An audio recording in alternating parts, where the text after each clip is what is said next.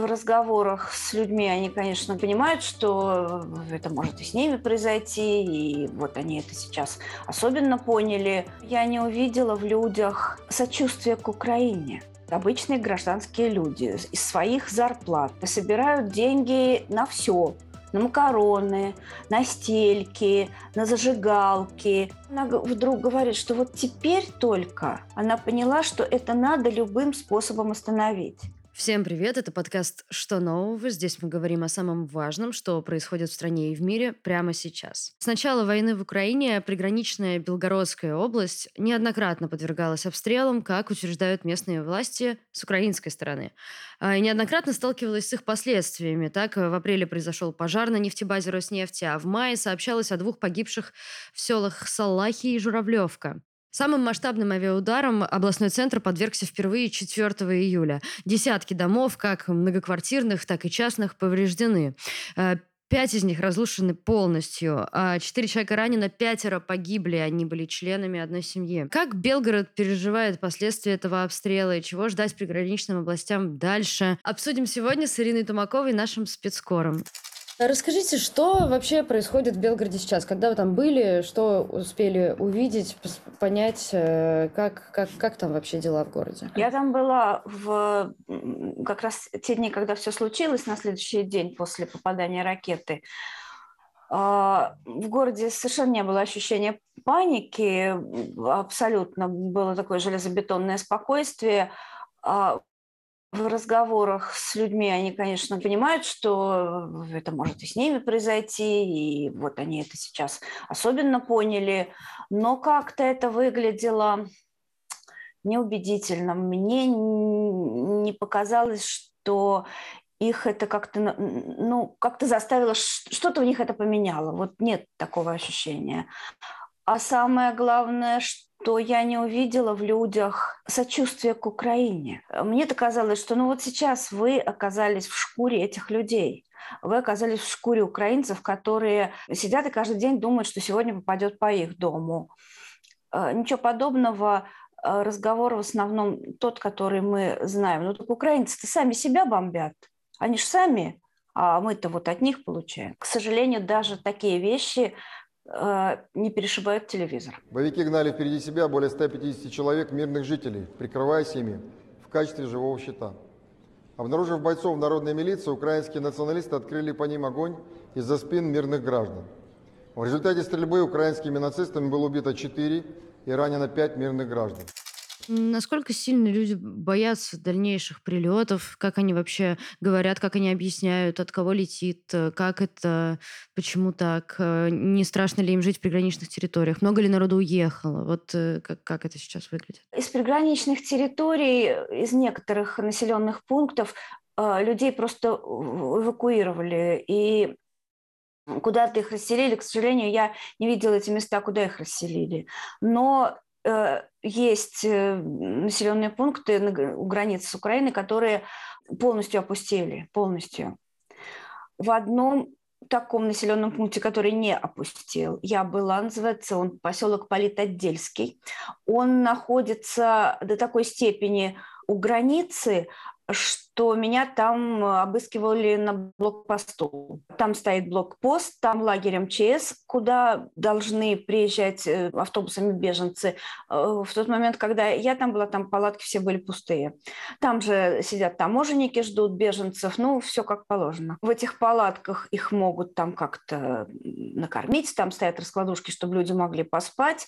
Ну, там же специально обученные э, сотрудники ФСБ ищут у них э, татуировки неправильные. Это такая фильтрация, которую они проходят, я правильно понимаю? Совершенно верно. У нас есть вот это выражение фильтрационные лагеря, уже его запустили. На самом деле, конечно, сама в этих лагерях не была, мне о них рассказывали беженцы.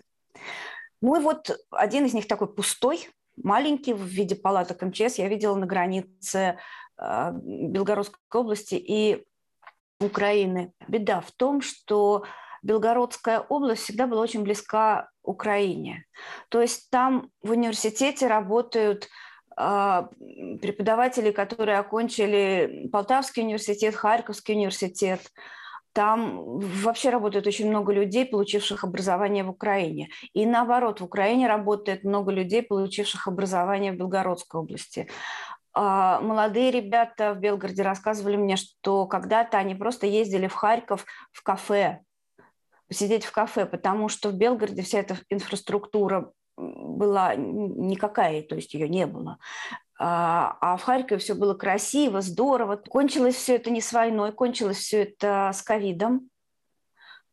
Ну и Белгороду в какой-то степени пошло на пользу, потому что там стала эта инфраструктура появляться. Сейчас там действительно есть симпатичные какие-то кафе, где можно посидеть, какие-то торговые центры, но уже картина меняется сейчас по другим причинам. Настроение людей а, в Белгороде, вот несмотря на все это, несмотря на то, что это люди, которые должны бы Украину знать лучше, чем мы все, оно такое же, как везде. Там нацисты, они там везде, они сами себя бомбят, Мариуполь сам себя разбомбил, Винница сама себя разбомбила, а, а мы тут вот жертвы всего, всего этого ужаса. Я поехала на бывший рынок, такой крытый рынок, или я не знаю, как сказать, торговый центр а, на окраине города. Там всегда торговало очень много украинцев. Они туда приезжали, привозили какие-то турецкие тряпки, которые стоили дешевле, чем такие же тряпки, привезенные из Москвы турецкие. Было очень много машин с украинскими а, номерами, ну и так далее. Сейчас там остались только какие-то торговцы, э, которые наняли себе людей для до продажи того, что осталось. Украинцы туда больше не приезжают, машин с украинскими номерами нет. Ну и вот сидит там бабулечка, охраняет, в прямом смысле охраняет, потому что покупателей нет. Такой мебельный салон с какой-то там мебелью золото-бриллианты. И заняться ей нечего. Вот я села, мы с ней разговорились, и бабулечка говорила монологом. Она мне монологом рассказывала про нацистов, про Бандеру, про бандеровцев, про то, как э, украинцев убивают, а мы их при, пришли сейчас защитим. Ну вот это вот все даже, это даже не хочется, не то что повторять, это вспоминать не хочется. И самое э, здесь э, такое неприятное, что эти люди говорят ровно таким же текстом, каким это говорят в других регионах России. То есть э, все послушали телевизоры, все повторяют за ним. А вот вы живете рядом с Украиной, вы это все видели, вы собственным глазам уже не верите. Вы верите только ушам. Неужели это прям какая-то такая массовая история, не нашлось э, кого-то, может быть, э, кто все-таки есть какое-то антивоенное сопротивление в приграничных зонах? Конечно, есть. Там есть какие-то, э, какой-то антивоенный комитет, который мне не удалось найти. Ну и понятно, что эти люди боятся, чтобы их вообще кто-то нашел. А, может быть, я, у меня просто времени не хватило их найти. А, создали его яблочники. У меня сейчас должен выйти материал про эту преподавательницу Белгородского университета Татьяну Новикову, которая выступила против войны. Ну, как выступила? Это такая тихая, интеллигентная женщина, лингвист, никаких активных выступлений она не предпринимала, хотя, конечно, она очень любит Украину, она знает украинский язык, у нее был э, такой вот друг э, в Украине, с которым они объездили всю страну. И она просто в ВКонтакте а, не то, что даже заступилась, но как-то вот высказалась в поддержку женщины, которая в, поддерж... в центре города Шебекина, Шебекина, это райцентр на границе с э, Украиной, эта девочка вышла в центр Шебекина с каким-то антивоенным плакатом, типа «Нет войне». Потом выяснилось, что девочка харьковчанка, она сама беженка из Харькова. Ну и там ВКонтакте, естественно, на нее набросили, все это можно себе представить. Вот эта вот несчастная преподавательница, которая сама родом из этого Шебекина, и только поэтому ее занесло в, этот, вот в эту группу, написала, ну что ж такое, ну неужели лучше, чтобы женщина вышла с плакатом «Да войне». Вся группа, все комментаторы переключились на нее, она им как-то отвечала, и доотвечалась до того, что ее уволили с работы, а, ей присудили штраф 30 тысяч за дискредитацию вооруженных сил, ну все как мы любим. Ее увольняли в лучших традициях 1937 года, там с доносами, с подписаниями коллективных каких-то там документов, с общим собранием, где каждый должен был выступить, а ей предлагали отречься от э, ошибочных взглядов. Ну все, все, все так, да. Вот эта женщина выступила, и, в общем, все, что с ней происходило, оно широко освещалось в Белгороде. Понятно, что после этого нормальному человеку не придет в голову выступать. Еще одна любопытная женщина мне встретилась вот прямо на месте э, трагедии, куда упали снаряды. Значит, там на самом деле сообщение белгородских властей по поводу количества разрушенных зданий, они, они странные. Многоквартирных домов там не разрушено ни одного, у них просто повылетали стекла, и сейчас за счет города им стекла эти вставляют, но как-то очень тоже странно, э, компенсации людям дают не в зависимости от ущерба, а в зависимости от э, дохода пострадавших. То есть если вы бедные, то ладно, мы вам так и быть поможем. Прямо реально совсем разрушены два частных дома, а точнее один дом и один флигель, пристройка к нему. И действительно все, кто там был, это одна семья. Бывший житель Харькова, который когда-то переехал, еще до войны переехал в Белгород э, с новой семьей, а его первая жена оставалась в Харькове, он ее просто к себе забрал, когда там стало опасно. И вот она бежала к нему, они жили на одном участке вот в доме во флигеле, и, и вот, вот эти люди погибли. Рядом еще несколько домов разрушены а, не так, чтобы вот они разрушены, но их проще снести, чем, чем восстановить, а, отремонтировать. И их сейчас сносят. То есть вот они а, разрушены по этой причине, их сносят.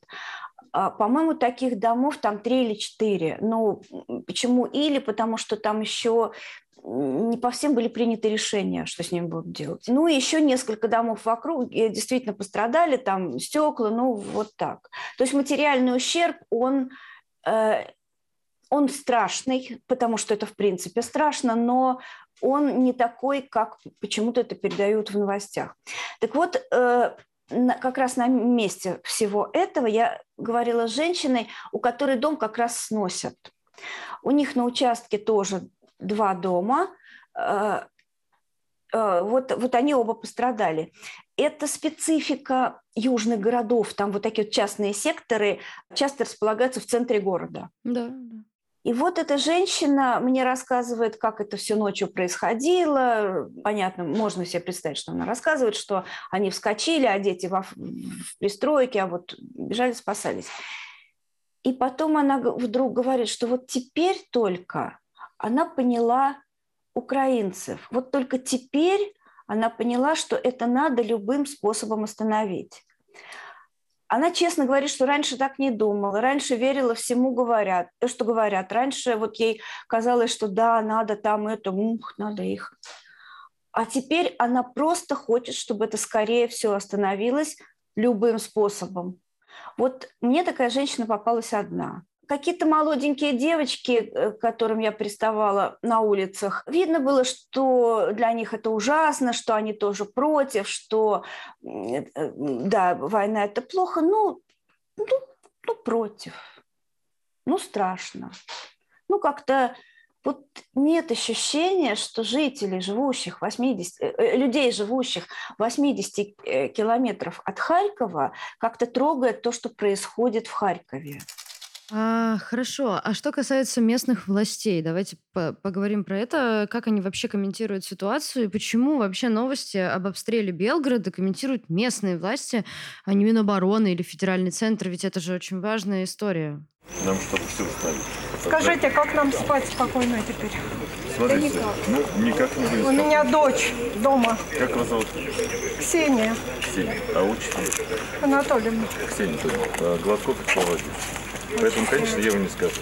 Потому что все, что зависит от меня, от моих, от оперативных служб, мы на месте, все, что зависит, мы сделали, делаем и будем стараться сделать, чтобы все сделать. то, что сейчас э, случилось, да, конечно, э, крайне сложная ситуация. Поэтому сказать о том, что я вам сейчас скажу, что больше никогда не будет, не могу. Я, честно говоря, с местными властями-то не общалась там, но я думаю, что это такая же история, как с ковидом.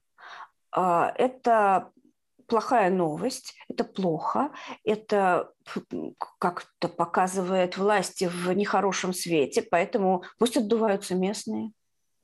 Ну, я это для себя так объясняю, может быть, я ошибаюсь. Я там как-то больше акцентировалась на людях. А люди думают, что это как, э, что это чье, чье, чье им прилетает, украинское? Там сомнений нет, что это прилетело украинское, и, по-моему, Украина этого даже не отрицает. Там идентифицировали точку У, которую сбила российское ПВО. На дома упала не только э, ракета, но и вот э, какие-то продукты того, что ее сбивали. Я не знаю, как это называется, осколки, ПВОшные ракеты. Ну вот там еще в этом были причины. Но судить о том, насколько это правильно, неправильно, ошибочно или нет, я не могу, потому что в этом, может быть, так всегда и бывает. А есть какая-то вот в плане от региона, от местных властей, какая-то поддержка людей, может быть, я не знаю, подвалы, убежище, какое-то информационная какая-то история, не знаю, какие-нибудь обучения тому, что делать, если прилетит еще, ну, вот что-то такое. С убежищами ситуация ужасно интересная, и как я поняла, это, видимо, касается не только Белгорода, потому что ровно то же самое я видела в Калининграде. Убежища какие-то есть. То есть МЧС регулярно отчитывается, что у них в там, регионе есть N плюс один количество убежищ. Но их адреса засекречены засекречены. Я вот помню, когда я была маленькая в Советском Союзе, а, в нашем подвале было бомбоубежище. Там висел плакатик такой «Убежище ГО, гражданской обороны» и так далее. Сейчас ничего подобного нет. А, в Калининграде власти объясняли, что да, убежище есть, но это для тех чиновников, которые останутся в городе, если вот э, станет плохо. Остальных мы типа эвакуируем. И ровно то же самое говорят в Белгороде. Да, бомбоубежище есть, но их адреса засекречены, потому что ну, это бомбоубежище, кого надо бомбоубежище. А люди должны, если что, бежать в подвалы своих домов. Подвалы домов там ровно такие же, как по всей стране. Где-то стоит вода, где-то э, арендуют э, помещение под магазин, где-то и это уже я видела объяснение а, белгородских властей, что подвал закрыт э, из террористических соображений. Подвал закрыт, где от него ключ неизвестно, ну, типа где-то в ЖЭКе. Вот это вот нормы, что подвалы принадлежат собственникам квартир, ее знают не везде. А люди как-то не очень озабочены тем, чтобы отвоевать свой подвал и сделать там бомбоубежище. Ну, э, честно говоря, вообще, и мне тоже последнее, что придет в голову, это у нас в подвале не шины хранить, а бомбоубежище делать. Ну да, но все-таки, да, в приграничной территории уже прилетало, как бы, поэтому мне кажется, что, да, тревога должна быть некоторая. Они это обсудили, обсудили. Они сказали, э, да, приграничная территория, да, э, надо, бегите в подвалы. Там есть такие очень мощные волонтерские движения. Одно из них помогает армии.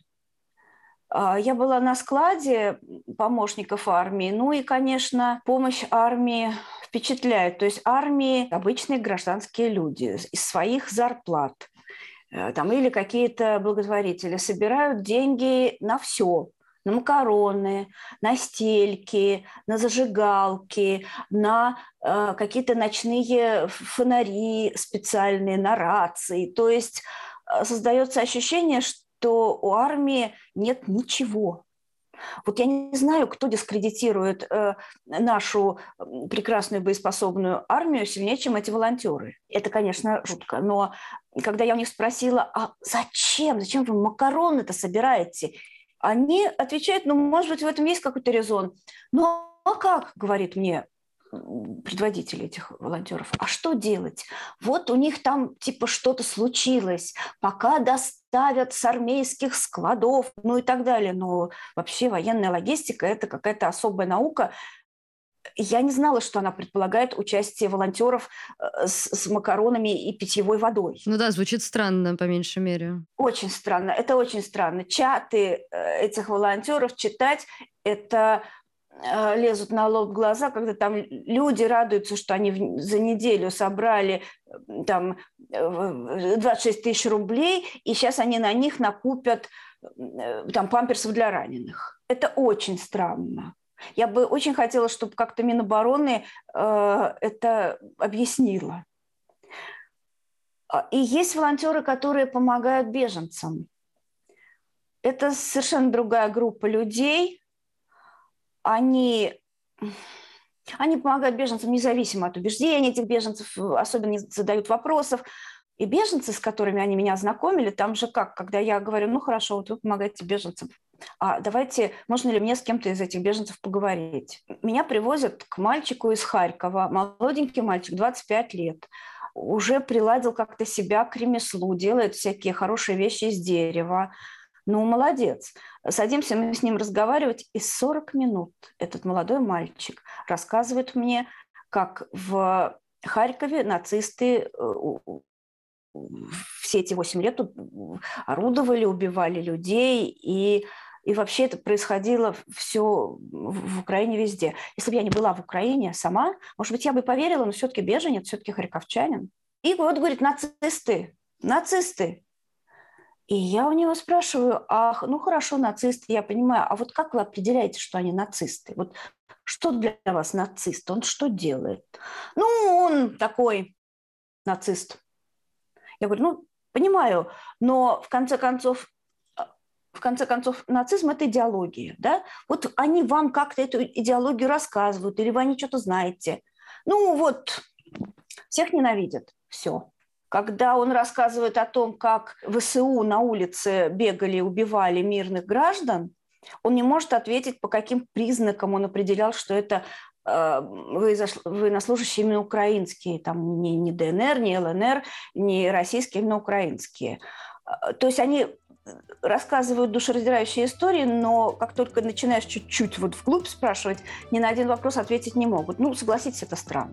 Вы слушали, а может быть, даже смотрели э, подкаст «Что нового?». Меня зовут Надежда Юрова. Э, я очень призываю вас подписываться на наш YouTube-канал, э, подписываться на нас на платформах, если вы слушаете подкасты на подкаст-платформах, ставить нам сердечки, пальчики вверх, колокольчики, чтобы не пропускать новые видео, и писать нам комментарии, если у вас есть вопросы, пожелания, предложения. Все их мы прочитаем и примем к сведению. Спасибо, что вы с нами. Ваша новая газета «Европа».